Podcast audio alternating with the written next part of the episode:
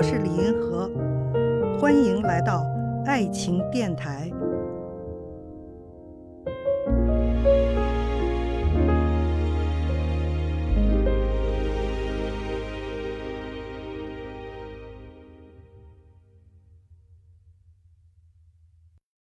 有一个事情哈、就是网上呢有一个十七岁从大山逃婚，三十八岁扎根上海，劝一亿基层女性慎重结婚这样一个视频啊。但是大家呢对这个视频的看法内容呢褒贬不一啊。我怎么看这个视频呢？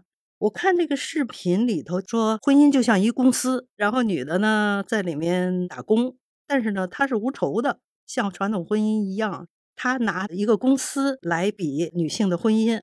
我觉得他比较的婚姻呢是比较传统的男主外女主内的传统婚姻，就是男人在挣钱，然后女人在家里做家务啊，相夫教子啊，就是没有报酬的。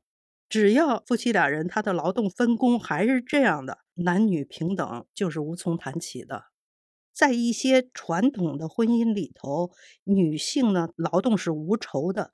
我觉得他把它比作一个公司也是很形象的，因为他是从农村大山里头跑到上海，上海呢完全是一个现代社会，婚姻也是跟大山里头的传统婚姻不一样的。而他在公司里受到了启发，就像你在一个大公司里，所有的女人的工资你都不发，所以他劝大家慎重进入这样的传统的婚姻，因为你就像是一个白白的给老板打工的一个员工一样。他希望女人能够摆脱这样的婚姻。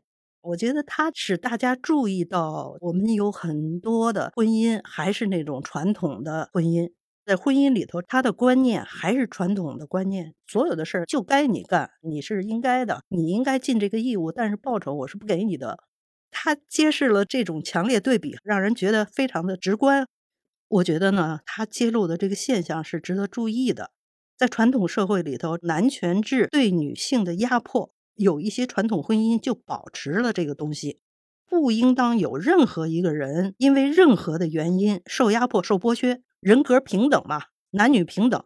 所以呢，这个问题我们的解决办法是这样：第一个呢，就是我们应该想办法真正的能够做到和男人平分秋色，就是说，在我们家庭的收入里头，应该是男女各半的。我们如果说能出去打工啊，达到一半一半，当然是最好的。但是它有好多农村的家务分工，因为家务是无偿的嘛。可是如果我们把家务换算成有酬的劳动的话，女人的收入应该占到一半儿。两个人如果说收入各半了以后，第二步呢，我们还要争取让男性来分担家务。这个东西并不是不现实的呀，只不过在农村比较难。可是，在城市基本上应该说已经实现了，就是我们城市的这个婚姻的公司实际上是男女平等的了，收入好多就是一半一半，有的甚至女的还比男的多一点，男性呢也来分担家务了。另外呢，我还有一个建议，如果像那个女孩说的，你一定要慎重，别去结这个婚，好像也不是特现实哈。那除非就是大家都跑到城市去，中国现在城市化率是百分之五十嘛，你要争取挤进去。那你就基本上可以加入一个比较公平的公司了。我觉得还有一个办法，就是把家务的总量降下来。这样的话呢，你的负担轻一点，要减量。